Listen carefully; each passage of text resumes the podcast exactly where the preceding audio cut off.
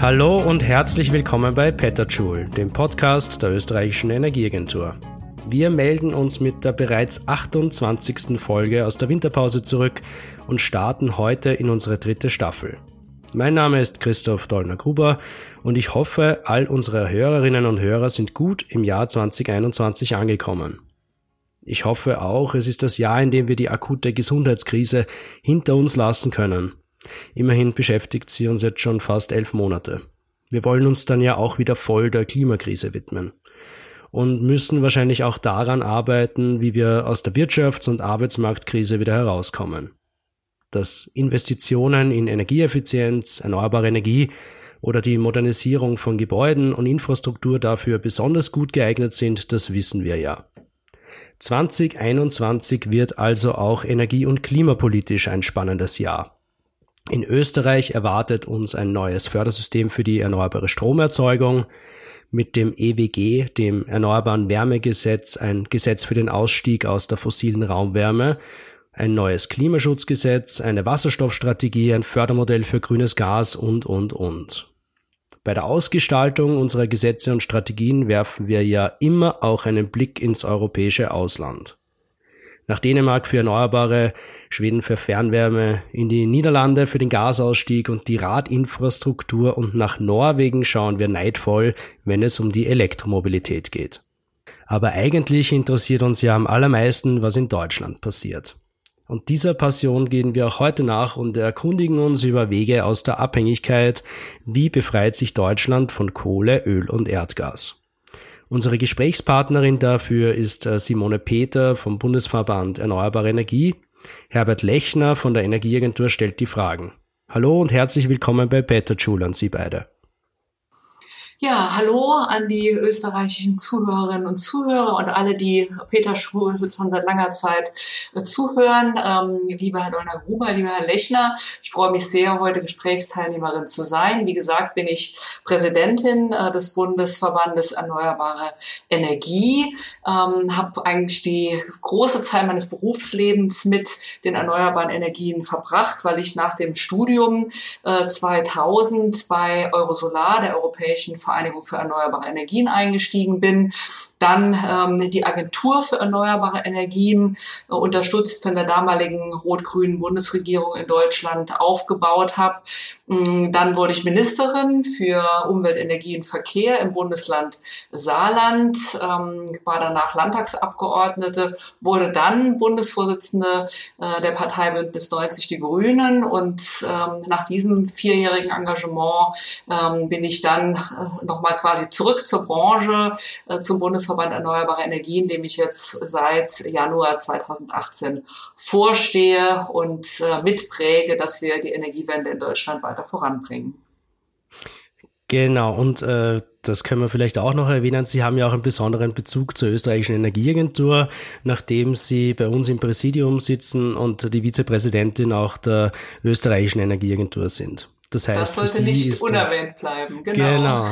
Dafür, das heißt, für Sie ist es auch also ein kleines Heimspiel, obwohl Sie äh, wir nur im virtuellen Aufnahmestudio miteinander verbunden sind. Sie sind ja in Saarbrücken, wir sind alle in Wien oder in der Umgebung. Ähm, aber wir freuen uns sehr, dass Sie sich heute die Zeit genommen haben, ähm, mit uns einen kleinen Blick nach Deutschland zu werfen. Herbert Lechner, äh, könntest du dich bitte auch noch mal ganz kurz vorstellen? Ja, sehr gerne. Von meiner Seite auch ein Hallo an unsere Präsidentin in Saarbrücken. Äh, wie du schon gesagt hast, ich bin wissenschaftlicher Leiter der österreichischen Energieagentur, äh, habe zuvor im äh, Wirtschaftsforschungsinstitut und im vormaligen Wirtschaftsministerium gearbeitet und bin jetzt sehr froh, in so spannenden Zeiten in der Energieagentur zu sein.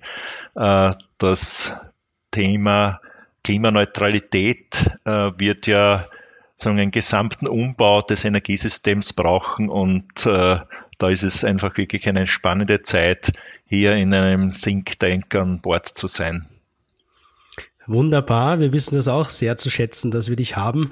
Äh, ich darf mich an dieser Stelle ein bisschen zurückziehen, übergebe die Gesprächsführung jetzt gerne an dich, äh, Herbert, äh, und grätsche nur dann rein, wenn mir wirklich etwas unter den Nägeln brennt oder später, wenn ich euch abhole zum Peter Schul Fundstück. Bitte Herbert. Ja, gerne. Ich denke mir, viele unserer Zuhörerinnen und Zuhörer sind nicht so mit der deutschen Situation vertraut. Deshalb würde ich gerne mal einsteigen, so generell mit einem Rückblick. Was hat sich denn im Wesentlichen bei der Erneuerbaren und Energieeffizienz in Deutschland in den letzten Jahren entwickelt? Und das waren so die Haupttreiber, die Hauptmaßnahmen dazu. Das wäre vielleicht als Einstieg, glaube ich, einmal eine gute Darstellung. Mhm. Ja, sehr gerne. Ähm, wir blicken ja andererseits von Deutschland auch immer spannend äh, nach Österreich, um dort die Entwicklungen zu sehen. Und ich glaube, dass es insgesamt äh, mittlerweile in Europa zu einem spannenden Wettbewerb der Entwicklung einzelner Technologien oder auch Politikfelder äh, gekommen ist, wie das in der Einführung ja auch durch, deutlich wurde, mit Blick auf den Strom, Wärme oder auch Mobilitätssektor. Und in Deutschland erleben wir seit einigen Jahren schon eigentlich eine Energiewende der zwei Geschwindigkeiten. Es gab einen sehr erfolgreichen Anstieg der erneuerbaren Energien über die letzten 20 Jahre im Stromsektor, während der Wärme- und Mobilitätsbereich und leider auch die Energieeffizienz eher stagnierten. Ähm, die generelle deutsche Energieversorgung ist leider nach wie vor noch äh, von fossil-atomaren Energien geprägt. Deutschland ist ja sehr früh aus der Atomkraft ausgestiegen, also jetzt mit Blick auf andere europäische Länder zum Beispiel. Der Atomausstieg wird bis nächstes Jahr auch vollzogen sein. Hat ja früher zu erheblichen Anteilen äh, zur Stromversorgung beigetragen. Und äh, auch die Kohle wird nach und nach ersetzt. Es gibt ja jetzt einen Kohleausstiegs Gesetz, was zwar ein Enddatum erst für das Jahr 2038 vorsieht. Wir gehen aber davon aus, dass aufgrund der Marktentwicklungen, wo die meisten Kraftwerke schon heute nicht mehr rentabel zu betreiben sind, das deutlich früher erfolgen wird. Und im Stromsektor ist die Entwicklung deswegen dynamisch gewesen. Wir sind jetzt bei einem Anteil von 47 Prozent am Bruttostrombedarf mit den Erneuerbaren, weil das Erneuerbare Energiengesetz im Jahr 2000 etabliert wurde, was äh, zum einen die Einspeisung, die verpflichtende Abnahme und auch die verpflichtende Vergütung für erneuerbare Energien vorgesehen hat und das Ganze auch als sehr breites Mitmachprojekt. Das heißt, es waren die einzelnen Bürgerinnen und Bürger, es waren ähm, erneuerbare äh, Solarprojekte, Windgenossenschaften, die diese Entwicklung angestoßen haben und dann auch eben zu einer massiven Preissenkung, Kostensenkung bei den erneuerbaren Energien gekommen sind. Und die, der Bundesverband Erneuerbare Energien plädiert natürlich jetzt sehr stark dazu, dass man erstens die nächsten Schritte jetzt weiterleitet und zum Zweiten, dass man den Mobilitäts- und Wärmesektor endlich angeht, weil wir auch hier deutlich größere Sprünge brauchen. Der Wärmesektor stagniert seit circa zehn Jahren. Die Sanierungsraten bei Bestandsgebäuden stagnieren bei circa ein Prozent. Bei der Mobilität wurde leider viel zu lange an Diesel und Benzin festgehalten. Das ist auch schwierig für einen Automobilitätsstandort, der sich weiterentwickeln muss. Jetzt gibt's da Veränderungen und wir müssen einfach Rechnung tragen, dass nicht nur der Green Deal auf europäischer Ebene jetzt verlangt, dass wir schneller werden, sondern auch die Renovation Wave, also die Renovierungswelle auf europäischer Ebene weitergehen soll, die EU-Effizienzrichtlinie umgesetzt werden muss und man hier äh, mit voller Power jetzt auch die anderen Sektoren angehen muss. Bleiben wir vielleicht noch ein wenig beim EEG, beim Erneuerbaren Energiegesetz.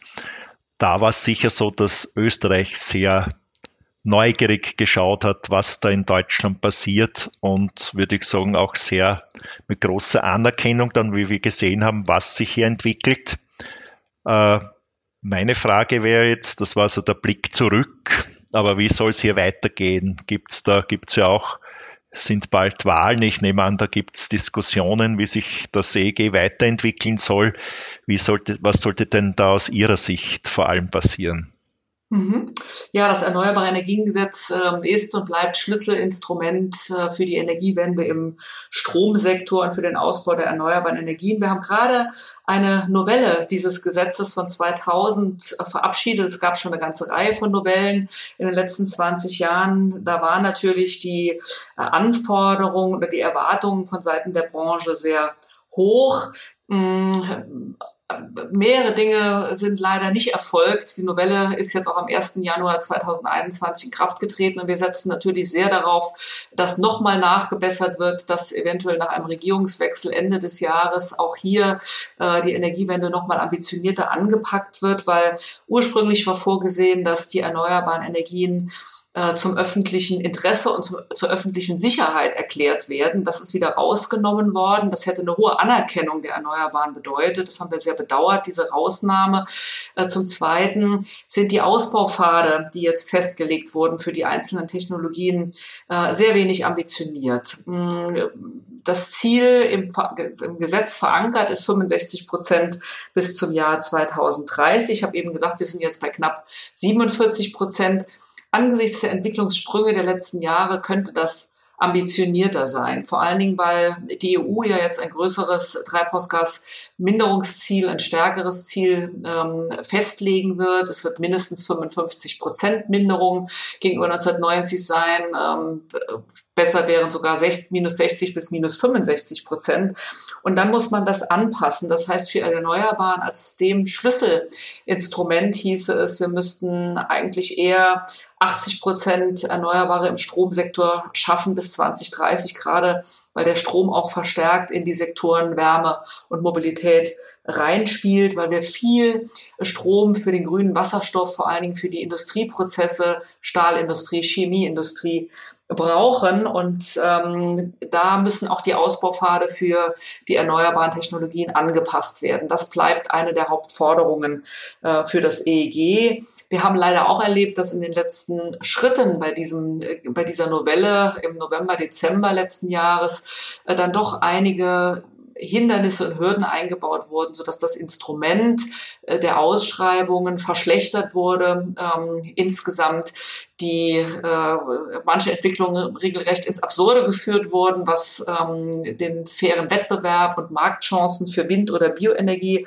angeht. Auch das gefährdet sicher äh, die Ausbauziele und das Gesetz wird auch noch nicht gerecht, dass wir im gesamten Strommarkt äh, jetzt bei äh, Erneuerbaren, die fast bei 50 Prozent liegen, ähm, doch eher auf einen flexiblen Strommarkt, einen von erneuerbaren Energien, von Speichern und von äh, Sektorenkopplungstechnologien getragenen äh, Strommarkt setzen müssen. Ähm, da entwickelt der Bundesverband Erneuerbare Energien gerade ein Konzept, aber die Bundesregierung hat hierauf leider noch ähm, keine Antwort gegeben. Und vielleicht noch ein letztes Thema.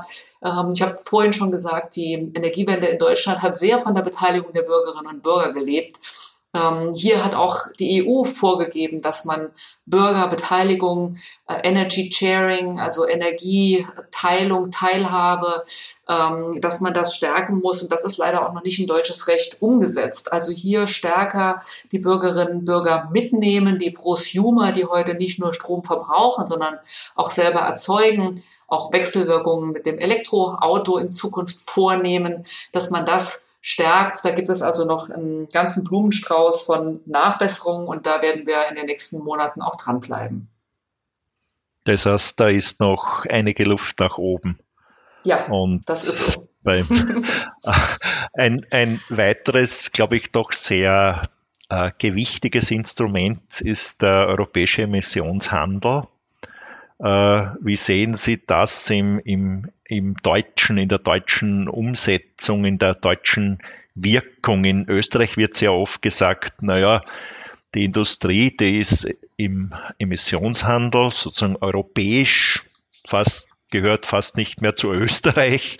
Äh, äh, da müssen wir uns eigentlich energiepolitisch nicht so sehr drum kümmern. Das war zumindest in der, in der Vergangenheit so ein, so ein Thema und wird auch oft von der Wirtschaft äh, sehr oft ins Spiel gebracht. Wir haben sowieso den Emissionshandel und damit ist alles erledigt. Wie, wie sehen Sie das und wie wird das in Deutschland diskutiert?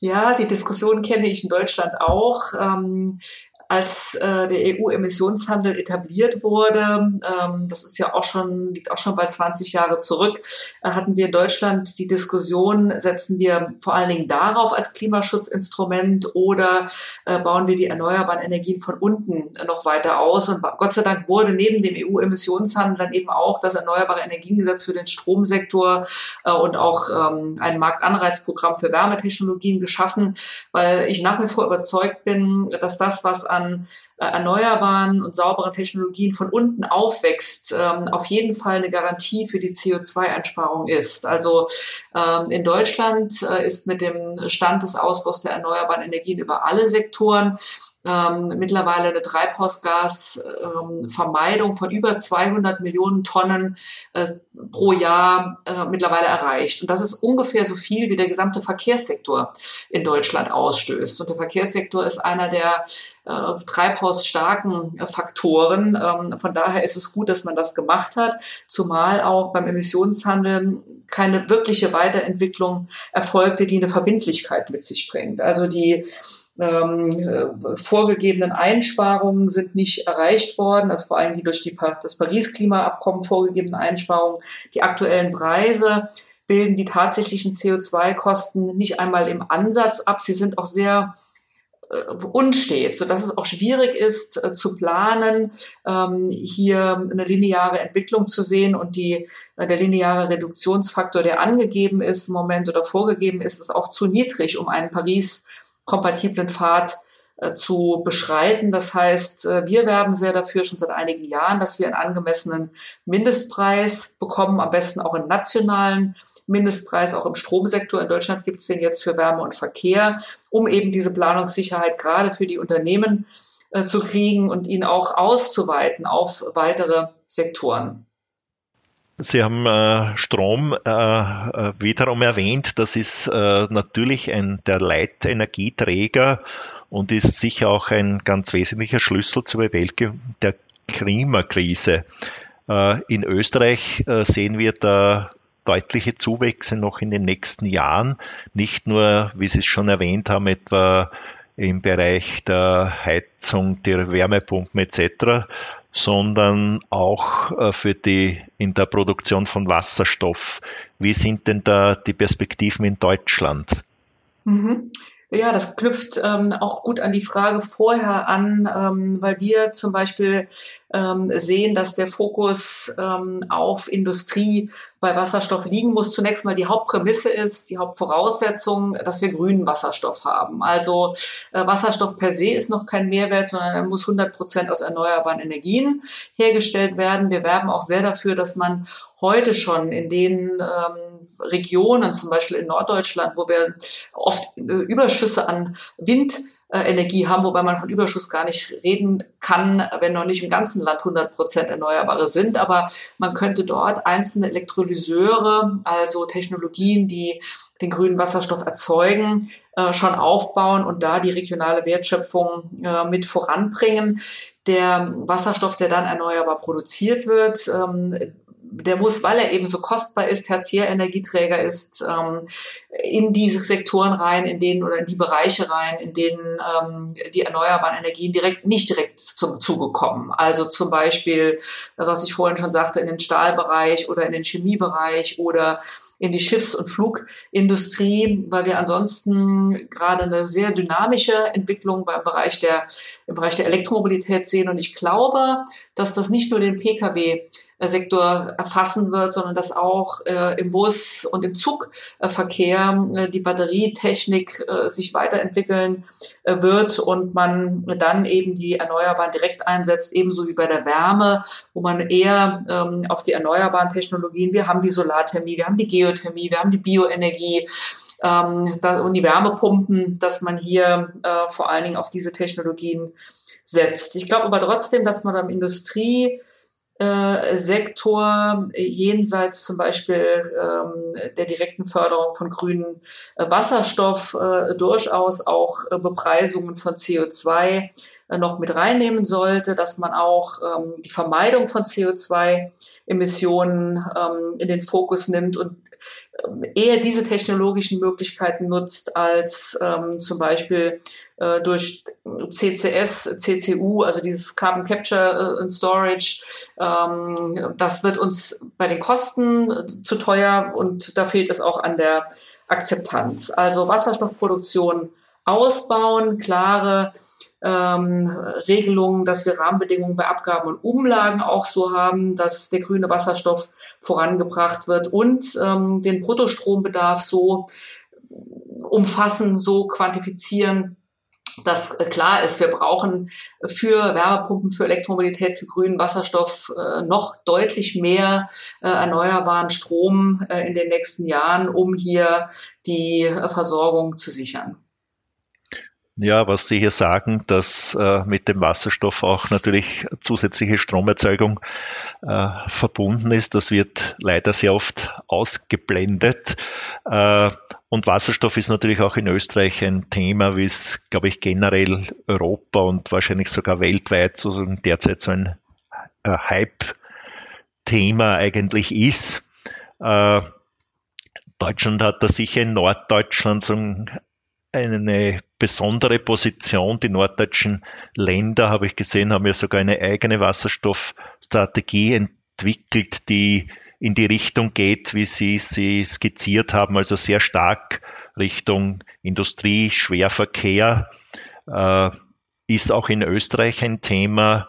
Äh, hier wird es aber auch äh, immer wieder diskutiert in Richtung, äh, man könnte ja Biomethan und Wasserstoff auch in äh, Raumwärmebereich einsetzen, wo man eigentlich nur niedrige Temperaturen braucht und auch andere, sagen, viel mehr Optionen, eben die von Ihnen genannten äh, erneuerbaren Energieträger zum direkt zum Heizen, die Wärmepumpen etc., äh, während eben die Industrie sehr schwer äh, zu dekarbonisieren ist. Da ist es wesentlich schwieriger in dem Prozess mit den höheren Temperaturen.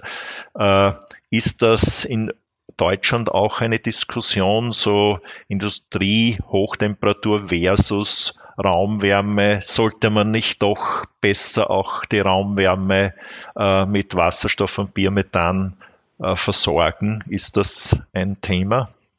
Ja, wir haben eine sehr lebendige äh, Diskussion ähm, zu allen Fragen äh, des Wasserstoffs. Die Bundesregierung hat ja eine nationale Wasserstoffstrategie vorgelegt und weil Sie eben auch die Strombedarfe nochmals angesprochen hatten, diese Bedarfe der nationalen Wasserstoffstrategie äh, ist zum Beispiel gar nicht in den Bruttostrombedarfsentwicklungsszenarien eingerechnet. Da sieht man die Defizite, dass man einerseits äh, ein Programm für den Wasserstoff macht, aber selber gar nicht beantwortet, wo äh, dieser Ökostrom ähm, herkommt. Und das äh, ist natürlich für uns ständiges Thema. Es muss grüner Wasserstoff sein. Man sollte auf die Möglichkeiten der regionalen Wertschöpfung ähm, äh, in, in Deutschland und in Europa sich konzentrieren. Ähm, da haben, wie Sie angesprochen hatten, ähm, die nationalen die, oder die regionalen Wasserstoffstrategien der norddeutschen Länder ähm, sind zum Beispiel auch mit sehr spannenden Pilotprojekten äh, flankiert worden, wo man gezeigt hat, dass eben äh, Windstrom über Elektrolyseure dann in Stahlwerke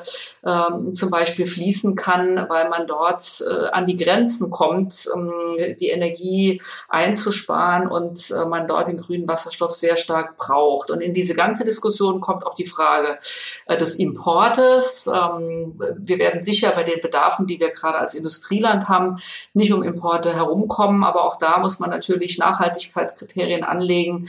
Ähm, wir haben bei dem Projekt Desert Tech vor einigen Jahren erlebt, dass es schwierig ist, große Projekte, die dann zum Beispiel Energie aus Nordafrika nach Europa bringt, umzusetzen es muss ja auch um den, die Energiebedarfsdeckung in Afrika gehen, auch äh, um die Wasserversorgung dort. Also das ist mit, mit großen Fragezeichen versehen. Und ähm, dann, wenn man all das sieht, äh, hier hat sich so ein geflügeltes Wort in Deutschland ähm, jetzt verbreitet, ähm, Wasserstoff als Champagner der Energiewende. Das heißt, ähm, man muss wirklich sehr sorgsam mit dem ähm, über mehrere Schritte erzeugten Wasserstoff umgehen und dann tatsächlich vor allen Dingen in den Industriesektor fließen lassen. Also wir werben sehr dafür, dass man die Möglichkeiten bei der Wärmeerzeugung noch ähm, äh, weiter anreizt über Preissignale wie die CO2-Bepreisung, über das Ordnungsrecht und förderpolitische Maßnahmen. Es wird ja jetzt gerade das Bundesemissionshandelsgesetz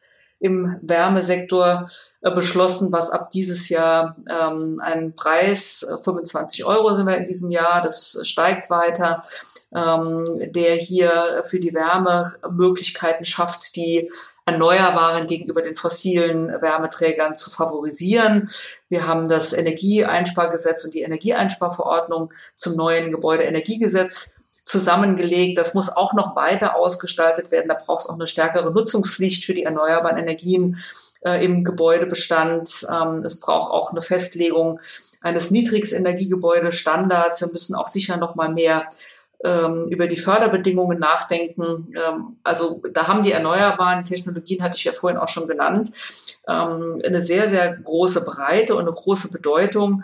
Äh, uns ist es wichtig, dass bei der Förderung jetzt auch nicht mehr länger zum Beispiel Erdgas oder äh, Erdöl gefördert wird, sondern dass man hier auf die erneuerbaren Energien setzt. Und ähm, weil Sie das Thema grüne Gas angesprochen haben, vielleicht da noch gerade äh, zuletzt. Also wir haben Natürlich auch die Diskussion, wie können wir das, was wir jetzt äh, zum Beispiel in äh, Biogasanlagen produzieren, ähm, lässt sich das noch äh, auch im Wärmesektor einbringen. Äh, da ist sicher bei, gerade bei industrieller Prozesswärme, also Temperaturen über 500 Grad Celsius, ähm, wenig Alternative zu grünem Gas. Äh, das, das sehen wir sicher dort. Aber ansonsten ähm, wird man wahrscheinlich auch dort vor allen Dingen auf die Verstromung setzen, um möglichst effizient umzugehen. Also in Deutschland sagt man, der bestehende Biogasanlagenpark, wenn er denn flexibel äh, mit dem Stromsystem gekoppelt ist, kann etwa 60 fossile Gaskraftwerksblöcke ersetzen. Und das ist dann doch die Perspektive, wo es hingeht. Also äh, weniger Gase im Wärmesektor, sondern vor allen Dingen Verstromung und äh, ansonsten äh, die Potenziale von Wärmepumpen, Solarthermie, äh, Geothermie und Biomasse ausreichend nutzen. Ja, jetzt sind wir vom Strom eh schon Richtung äh, Wärme gekommen. Sie haben schon einige Maßnahmen angeschnitten.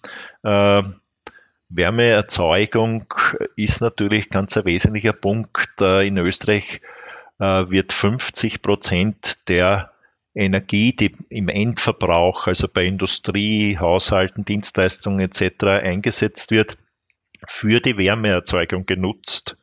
Und hier gibt es natürlich schon Pläne. Wir haben etwa als Energieagentur so eine Roadmap entwickelt, wie wir äh, Fernwärme, die Fernwärme in Österreich grün machen können. Äh, und natürlich haben Sie eben auch gerade skizziert, wie man so im Heizungsbereich selbst äh, bei der Beheizung von Einfamilienhäusern, was hier für Möglichkeiten besteht. Das ist, sind eigentlich einige Optionen und die Hauptansatzpunkt ist wahrscheinlich immer zuerst einmal den Energieverbrauch zu senken. So kennen ja alle den Slogan Efficiency First. Und da tun wir uns in Österreich halt auch ein wenig schwer. Also gerade bei der Sanierung der Gebäude, nicht so sehr bei den Neubauten. Da glaube ich, haben wir wirklich schon einen sehr, sehr guten Standard. Aber bei der Sanierung, äh, da wird es schwierig. Also da haben wir bis jetzt leider nur in den Konzepten Sanierungsraten von 2%, 3% pro Jahr. Aber so richtig funktioniert es nicht. Gibt es da mhm in Deutschland die Lösung oder wie machen Sie das?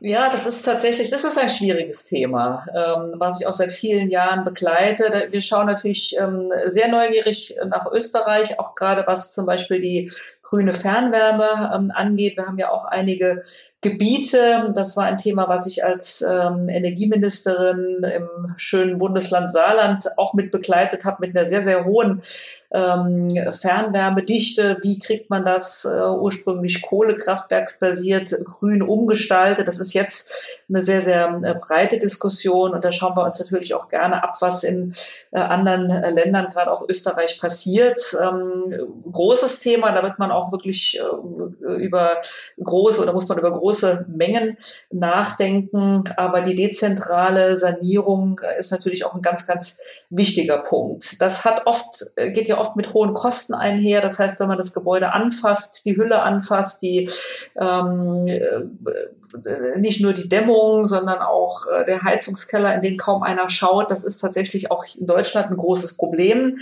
Wir sind weit unter den Sanierungsraten von zwei bis drei Prozent. Äh, ich glaube, noch nicht mal bei einem im Moment um ähm, hier weiter voranzukommen, bräuchte es eben eine stärkere Nutzungspflicht für die erneuerbaren Energien äh, im Neubau und im Bestand äh, und eben einen erneuerbaren Ausbaufahrt im Gebäudesektor mit Zwischenzielen für die nächsten Jahre.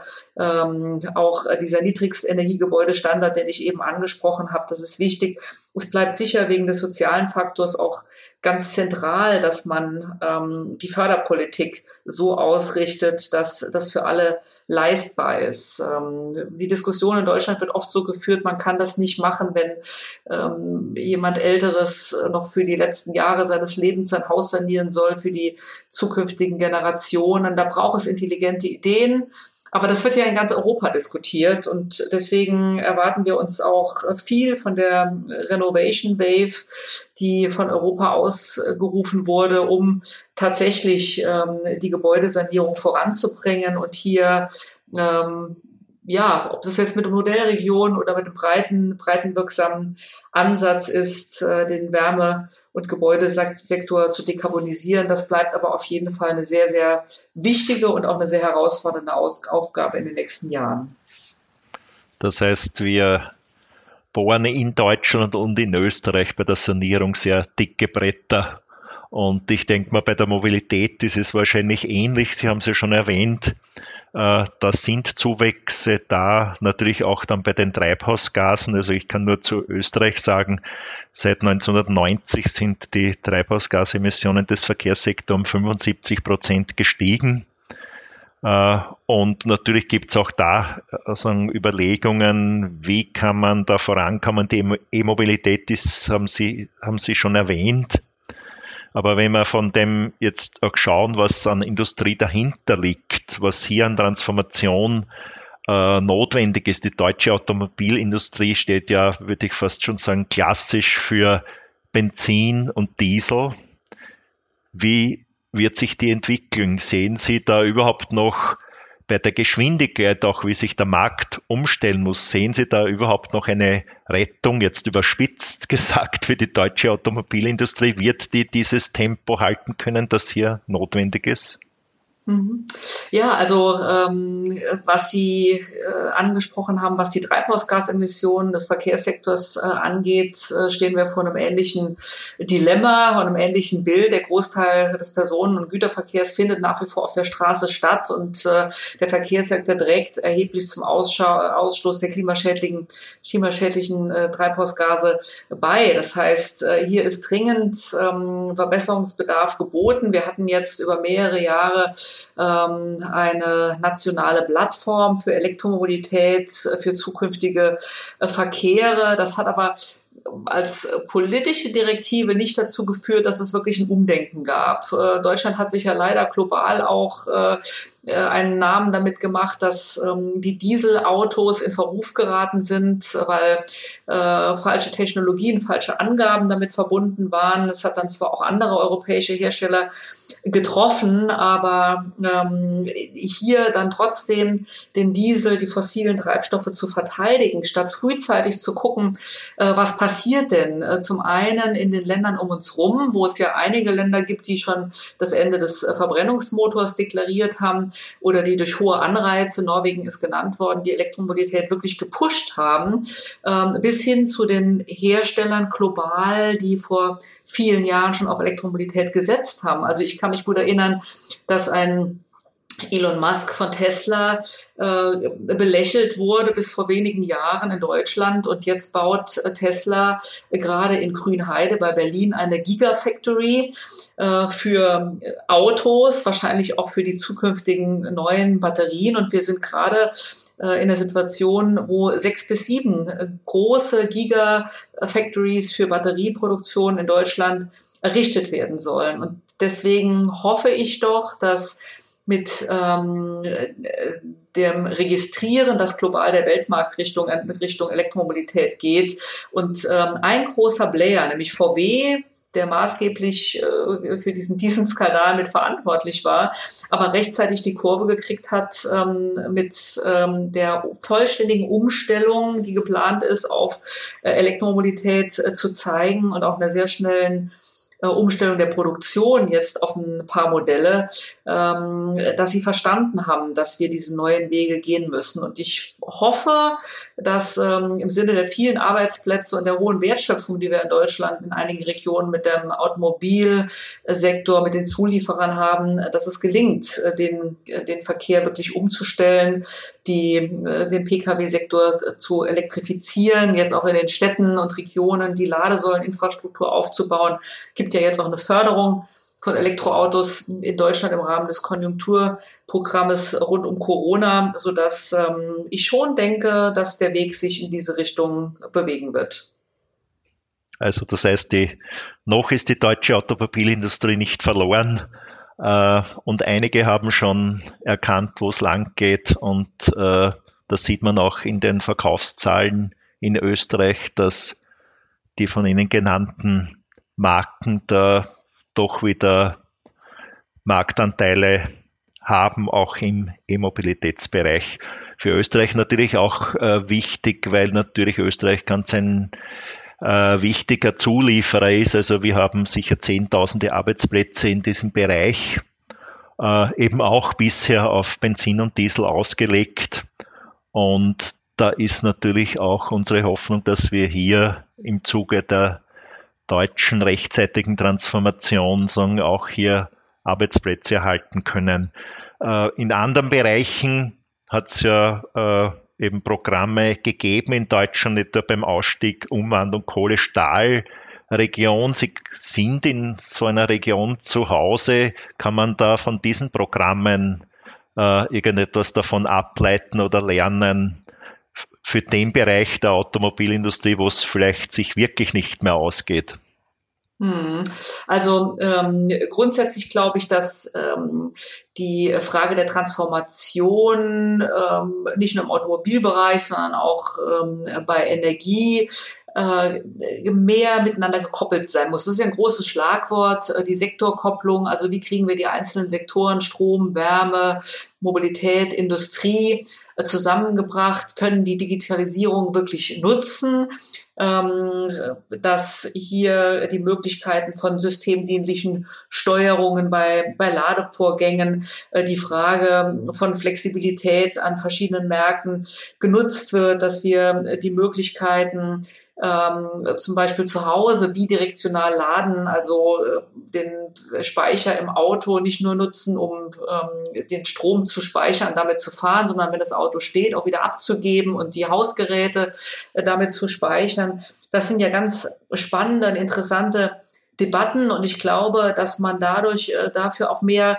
Geschäftsfelder öffnen kann. Ich habe äh, gerade gelesen, dass äh, Renault in Frankreich sagt, wir werden jetzt Technologiekonzern. Das heißt, wir kaufen, verkaufen nicht mehr länger Autos, sondern wir verkaufen Technologien und steigen viel stärker in Digitalisierung, äh, in ähm, Energiehandel ein und verknüpfen die einzelnen Technologiefelder. Und das war etwas, was ähm, wir, als ich im, im Saarland noch Ministerin war, auch angedacht hatten. Das Saarland eignet sich immer gerne als Modellland, weil es sehr klein ist, ähm, weil es grenznah liegt zu den französischen und luxemburgischen Nachbarn um, und man hier zum Beispiel ausprobieren kann, wie funktioniert es, dass man den privaten individuellen Verkehr einbettet in den öffentlichen Verkehr mit einer einer Mobilitätskarte, ähm, dass man mehr in Flotten denkt, also äh, mehr Carsharing anbietet, die privaten oder öffentlichen Flotten mehr den Menschen auch zugänglich macht. Und ähm, an die Umstiegsstationen, zum Beispiel an Verleihstationen von Fahrrädern oder Elektroautos, dann den Umstieg auf den öffentlichen Verkehr möglich macht und hier vorangeht und das Ganze eben noch in das Energiesystem einbettet, ähm, indem man die Möglichkeiten vergütet bekommt, dass man den Strom zu bestimmten Zeiten abgibt oder nutzt, ähm, wenn er von anderen eben nicht genutzt wird oder äh, wenn es dann wirtschaftlichen Austausch braucht. Da gibt es unglaublich viele Geschäftsfelder, da kann man viel tun. Ähm, das hätte deutlich neu, schneller passieren müssen in vielen Regionen, nicht nur im Saarland, weil ähm, der Kohleausstieg ging dann am Ende doch schneller äh, in einem Montanland mit viel Kohle- und Stahlnutzung und Erzeugung. Und ähm, geglückt ist es, indem man in dieser Region sehr stark auf äh, das Thema Digitalisierung und ähm, ähm, Informationstechnologie gesetzt hat. Aber äh, das auf die klassischen Industriezweige zu übertragen, das hat etwas länger gedauert. Ich beobachte das aber jetzt und ähm, auch hier wird es jetzt eine Batteriezellproduktion geben, dass man hier die Möglichkeiten nutzt, die Standortvorteile aus einer ehemaligen Industrieregion, auch mit Schwerpunkt Verkehr und Energie, eine zukünftige äh, Industrieregion äh, zu machen. Aber äh, man muss auch lernen, dass man manche Dinge etwas schneller und etwas beherzter anpackt, um auch äh, Arbeitsplatzverluste zu vermeiden. Also das würde ich so als ein Plädoyer für ein so ein umfassendes Transformationsmanagement sehen.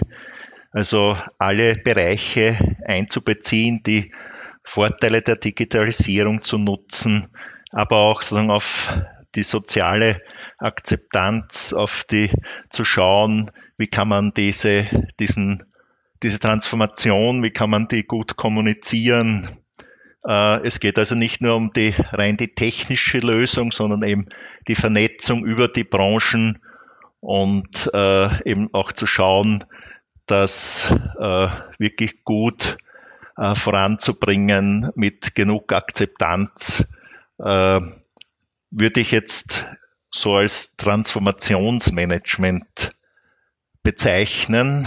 Äh, mhm. Habe ich das so richtig interpretiert? Das, ja, das finde ich einen sehr, sehr spannenden äh, Begriff. Äh, in der Tat geht es ja wirklich darum, äh, soziale, ökonomische, technische Lösungen ähm, zusammenzudenken.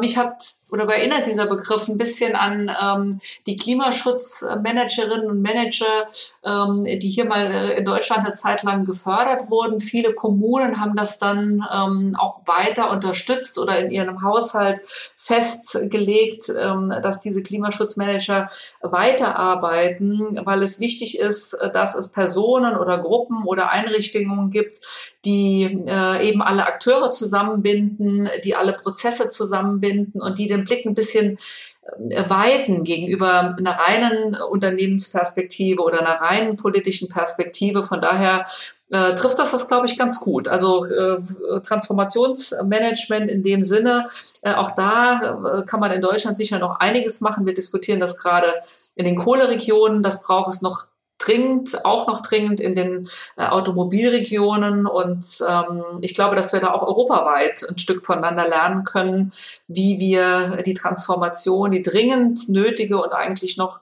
schneller zu erfolgende Transformation äh, für alle auch krisensicher voranbringen können. Also das heißt, wir haben noch viel zu lernen, brauchen uns nicht zu streiten, wer auf wen schaut. Äh, ich glaube, sich auszutauschen und da gemeinsam voranzukommen, das ist sicher der beste Ansatz. Ich denke, da haben wir jetzt das Thema, glaube ich, schon ganz gut umrundet und in manchen Punkten sozusagen auch durchaus sind wir in die Tiefe gegangen. Äh, ich denke mal, für unseren Podcast ist das einmal ein sehr guter Einblick, äh, was in Deutschland passiert und ich äh, bedanke mich für das Gespräch. Ja, vielen Dank. Ich bedanke mich auch sehr herzlich. Super. Dann würde ich wieder übernehmen. Ähm, da gibt es ja durchaus viele Parallelitäten äh, zwischen Deutschland und Österreich. Wir haben ähnliche Herausforderungen, was äh, die Sanierungen angeht, äh, wissen aber auch geteiltes Leid ist halbes Leid und da können wir sicher was voneinander lernen.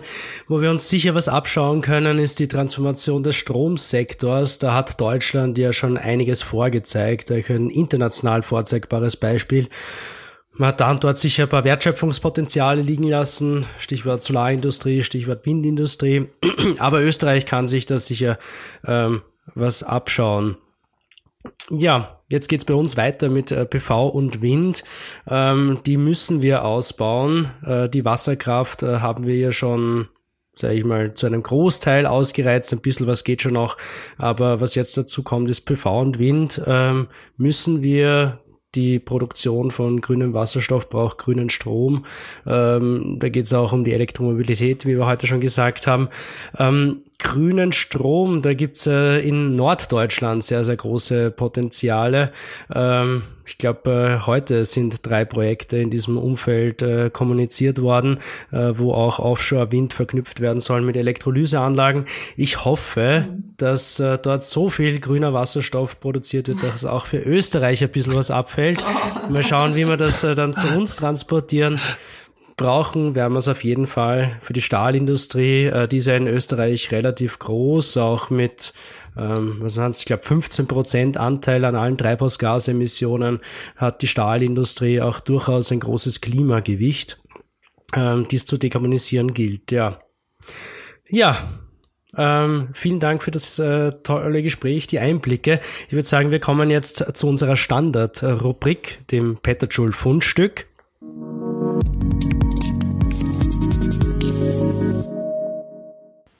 Jeder von uns drei erzählt jetzt kurz über eine neue Studie, einen Artikel, ein Buch oder ein witziges Detail, das uns untergekommen ist. Und da wende ich mich gleich an unseren Gast. Frau Peter, äh, haben Sie uns ein Fundstück mitgenommen? Ja, ich habe ähm, sogar zwei Fundstücke mitgenommen, ähm, weil ich beides recht spannend fand äh, zu erzählen. Äh, zum einen ähm, etwas, äh, was möglicherweise bei Ihrer Zuhörerinnen Zuhörerschaft in Österreich noch bekannter äh, ist als bei mir. Ähm, ich kenne ihn sehr gut über die sozialen Medien, aber ähm, war dann auch neugierig, äh, das Buch ähm, zu ordern, nämlich der, das Buch Klimawandel von Ihrem Wetterfrosch Markus Watzak. Ich glaube, es ist nicht despektierlich, äh, Wetterfrosch zu sagen, weil das äh, oft auch die Beliebtheit äh, der Wetteransager in den Medien, zumindest ist das in Deutschland so, die sind sehr bekannt. Ähm, und ähm, das Besondere daran ist, wenn sich diese bekannten Fernsehpersönlichkeiten ähm, daran machen, tatsächlich wissenschaftliche Fakten aufzuarbeiten. Sie also nicht nur am Ende von Nachrichtensendungen ähm, ganz aktuell zu dokumentieren, sondern ähm, auch aufzuarbeiten und deutlich zu machen, dass wir gerade in diesen Zeiten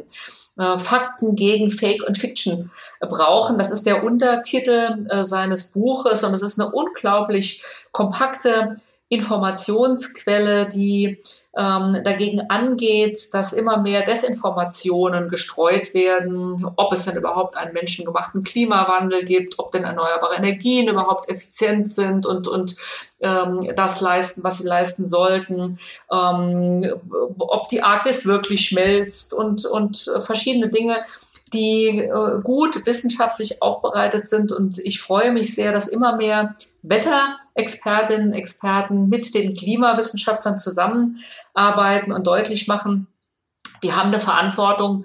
Es gibt keinen Planeten B, auf den wir uns zurückziehen können, sondern wir müssen Kindern und Enkeln und Urenkeln Perspektiven geben und äh, solche Bücher klären populärwissenschaftlich, auch das ist nicht despektierlich gemeint, sondern sehr positiv, populärwissenschaftlich auf, so dass es wirklich für jeden und jede verständlich ist. Und das ist gerade in Zeiten von Corona, wo wir in Deutschland mit sogenannten Corona-Leugnern zu kämpfen haben äh, oder auch in Zeiten äh, eines äh, Donald Trump, der jetzt Gott sei Dank abgewählt ist ähm, und eben auch nicht sich unbedingt immer an die wissenschaftliche Wahrheit äh, gehalten hat, ist das eine ganz, ähm, ein ganz wertvolles Buch. Und ich habe noch was mitgebracht. Äh, ich habe aber gelernt, dass wir in Deutschland gar nicht die Ersten sind, nämlich dass die gesammelte Verbändelandschaft der erneuerbaren Energien ähm, seit Dezember kurz vor Weihnachten in einem eigenen Gebäude in Berlin, mitten im Herzen von Berlin, Platz genommen hat auf dem sogenannten EUREF Campus, einem Innovationscampus, auf dem jetzt äh, von Wind über Solar, äh, Bioenergie, Wasserkraft ähm, und die Wärmetechnologien alle äh, in einem Haus zusammenarbeiten. Ich glaube, wir sind mittlerweile über 100 äh, Mitarbeiterinnen und Mitarbeiter, die dort Platz finden und mit geballter Schlagkraft in den nächsten Jahren das Thema erneuerbare Energien voranbringen, umgeben von Elektromobilitäts-Startups, äh, Wissenschaftlerinnen und Wissenschaftlern, Forschungseinrichtungen. Aber die Österreicher haben das schon vorgemacht und deswegen freue ich mich, dass man bald mit gebündelter Kraft, ähm, natürlich auch mit der österreichischen Energieagentur, aber auch den Verbänden, die in einem gemeinsamen Haus sitzen, auch in Österreich äh, dann gut kommunizieren kann, wie wir die Energiewende ähm, grenzübergreifend weiter aufbauen und ausbauen. Ja, bei uns sitzen die in der Wiener Innenstadt. Ähm, der Vibe, sage ich mal, ähm, Euref Campus ist ja doch ein ganz spezieller. Ich war dort auch schon mal und mir hat das sehr gut gefallen. Äh, lauter innovative Startups, die sich mit Energie- und Klimathemen, Mobilität beschäftigen. Ich kann mich erinnern an so eine, eine, eine auch eine Versuchsanordnung dort, äh, wo Algen produziert wurden, äh, so ganz schöne grüne äh, Rohre, die genau. man da von Weitem gesehen hat. Ja. An der Außenfläche Gibt, sogar, ne? Genau, genau ja. gibt's sie noch?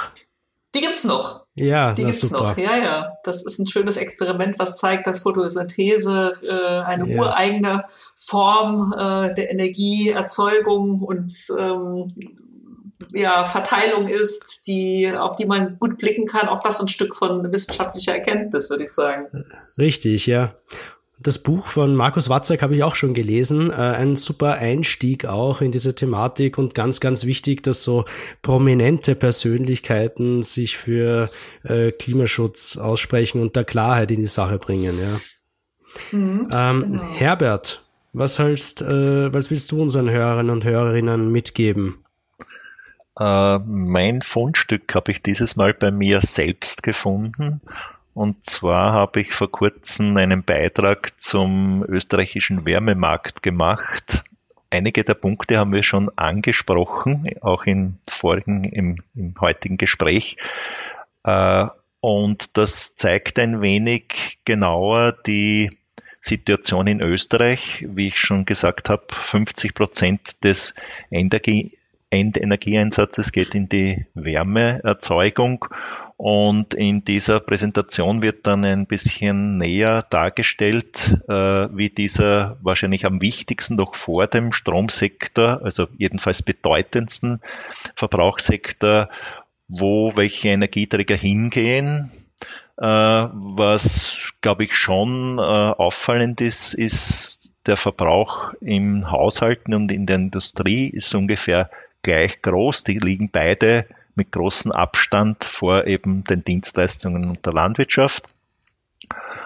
Äh, also ungefähr gleich viel Energieverbrauch. Aber die Haushalte brauchen eben nur die Niedrigtemperaturen, die 20 Grad oder 22 Grad, je nach Wärmebedürfnis. Und die Industrie braucht eben diese hohen Temperaturen und setzt vor allem eben Erdgas ein, während die Haushalte in Österreich schon, äh, hier sind die, Neu die Erneuerbaren eigentlich schon an erster Stelle, äh, knapp vom Erdgas, aber in dem Sektor ist, sind die Erneuerbaren schon Nummer eins. Und wir haben ja zuerst auch über das grüne Gas gesprochen. Und das zeigt eben auch wiederum, dass äh, wenn man eben sieht, wie schwierig es ist, eben ist, diese Alternativen zu haben, um mehrere hundert Grad Celsius zu erzeugen, dann ist halt natürlich der Industriesektor der erste Adressat fürs grüne Gas und natürlich, wie es unser Gast schon gesagt hat, äh, auch Strom wird da verstärkt eine Rolle spielen. Und dann ist halt noch die Frage, was und ob was übrig bleibt für andere Sektoren. Und da gibt es natürlich auch noch andere, außer der Raumwärme, da ist noch der Schwerverkehr und wir brauchen auch noch für die Versorgungssicherheit äh, beim Strom äh, Reservekapazitäten, die wir dann auch mit grüner Energie betreiben müssen, also Gasturbinen mit grünem Gas. Das wird hier ein wenig äh, genauer eben auch wieder mit Zahlen, Fakten aufgearbeitet und dargestellt. Und das ist, glaube ich, für jeden, der sich da informieren möchte, wie schaut es im Wärmesektor aus, ganz eine Grund, gute Grundlage und ein guter Einstieg. Super. Ähm, ich denke, wir werden ein PDF draus machen und auf jeden Fall auch online zur Verfügung stellen. In mein Fundstück, und das sei mir verziehen, schummel ich heute auch ein bisschen Eigenwerbung rein. Äh, wir haben zuerst schon über das Thema Wasserstoff gesprochen und das Ganze ein bisschen seziert. Es gibt äh, einen riesen Hype um das Element, äh, die Wasserstoffwirtschaft und wenn wir alle Mengen an grünem Gas zusammenrechnen, die irgendwer irgendwo irgendwann nutzen will, dann kämen wir wahrscheinlich nie im Leben mit dem Ausbau an Ökostromerzeugung nach, um diesen Wasserstoff grün produzieren zu können. Der Champagner der Energiewende also, wie wir es zuerst schon gehört haben. Wir von der österreichischen Energieagentur sehen uns ja als eine Art Clearingstelle für die ganzen äh, vielen Fakten, Halbwahrheiten und auch Fake News, äh, die da draußen äh, so herumschwirren. Desinformation hat Frau Peter heute schon einmal gesagt. Ähm, also haben wir ein paar kluge Köpfe aus unterschiedlichsten Bereichen der Energieagentur zusammengeholt und die Taskforce Wasserstoff gegründet mit dem Ziel, mehr Nüchternheit in die öffentliche Diskussion rund um Wasserstoff einzubringen und Ihnen, also den Hörern, Hörerinnen und den Menschen, mit denen wir in der Energieagentur zu tun haben, beim Einordnen dieser Informationsflut zu helfen. Die Taskforce wird Projekte umsetzen, Veranstaltungen durchführen und, das ist mein Fundstück, seit neuesten haben wir auch einen mehr oder weniger monatlichen Newsletter, und in diesem Newsletter berichten wir über Erkenntnisse aus unseren eigenen Wasserstoffprojekten. Äh, wir weisen außerdem auf interessante Dinge hin, die sonst in der Welt des grünen Gases passieren. Und wir helfen äh, dabei, diese Neuigkeiten auch in einen Kontext zu setzen. Das heißt, zu schauen, äh, zu zeigen, wie die sich ins große Ganze unserer Reise auf dem Weg zur Klimaneutralität 2040 dann tatsächlich einfügen. Den Link äh, zur Newsletter-Anmeldung gebe ich gerne auch in die Show Notes. Ja, das war's auch schon wieder mit unserer heutigen Ausgabe von Petterjoule. Ähm, ich blicke ja auch in diesem Punkt etwas neidisch nach Deutschland. Äh, dort gibt's richtig viel Budget für Wissensarbeit, für die Schaffung von Grundlagen und Evidenz äh, zur Gestaltung von Energie- und Klimapolitik, ähm, für Studien, Strategieentwicklung. Ähm, gerade die Corona-Krise hat uns ja gezeigt, wie wichtig gute Entscheidungsgrundlagen für entschlossenes und effektives Handeln sind. Und vielleicht können wir uns auch da ein bisschen was abschauen. So, genug gejammert. Äh, ich bedanke mich recht herzlich bei unserer Vizepräsidentin, ähm, bei äh, Simone Peter, der Präsidentin des Bundesverbands für erneuerbare Energien, für die spannenden Einblicke. Herzlichen Dank, dass Sie bei uns waren. Ja, ganz herzlichen Dank auch von meiner Seite, Herr Dollner-Gruber, Herr Lechner. Es hat mir sehr viel Spaß gemacht und ich freue mich sehr drauf ähm, in der weiteren Zusammenarbeit, gerade als in der Funktion Vizepräsidentin österreichische Energieagentur und Präsidentin der, äh, des Bundesverbandes Erneuerbare Energien, dass wir den Austausch verstärken und gucken, dass wir mit diesen Best Practices und ähm, guten Erfahrungen hin und her dann auch äh, die Energiewende in beiden Ländern noch verstärkt voranbringen auf gute Zusammenarbeit. Auf jeden Fall, ja, da äh, kommen wir gerne drauf zurück. Da schauen wir, was wir ähm, zusammen bekommen. Herbert, äh, vielen Dank auch an dich. Äh, wir hören dich bei Peter Schulz sicher bald wieder. Ja, gerne bis bald und auch danke und noch einmal schöne Grüße nach Saarbrücken und, und alles Gute für 2021 und für unsere Zusammenarbeit. Mhm. Danke. Perfekt. Das war die Auftaktfolge äh, für die mittlerweile dritte Staffel. Wir haben auch heuer wieder einige interessante neue Themen in der Pipeline. Es tut sich ja wahnsinnig viel gerade. Halten Sie uns die Treue, empfehlen Sie uns weiter und bleiben Sie gesund. Wir hören uns bei Petterjoule, dem Podcast der österreichischen Energieagentur.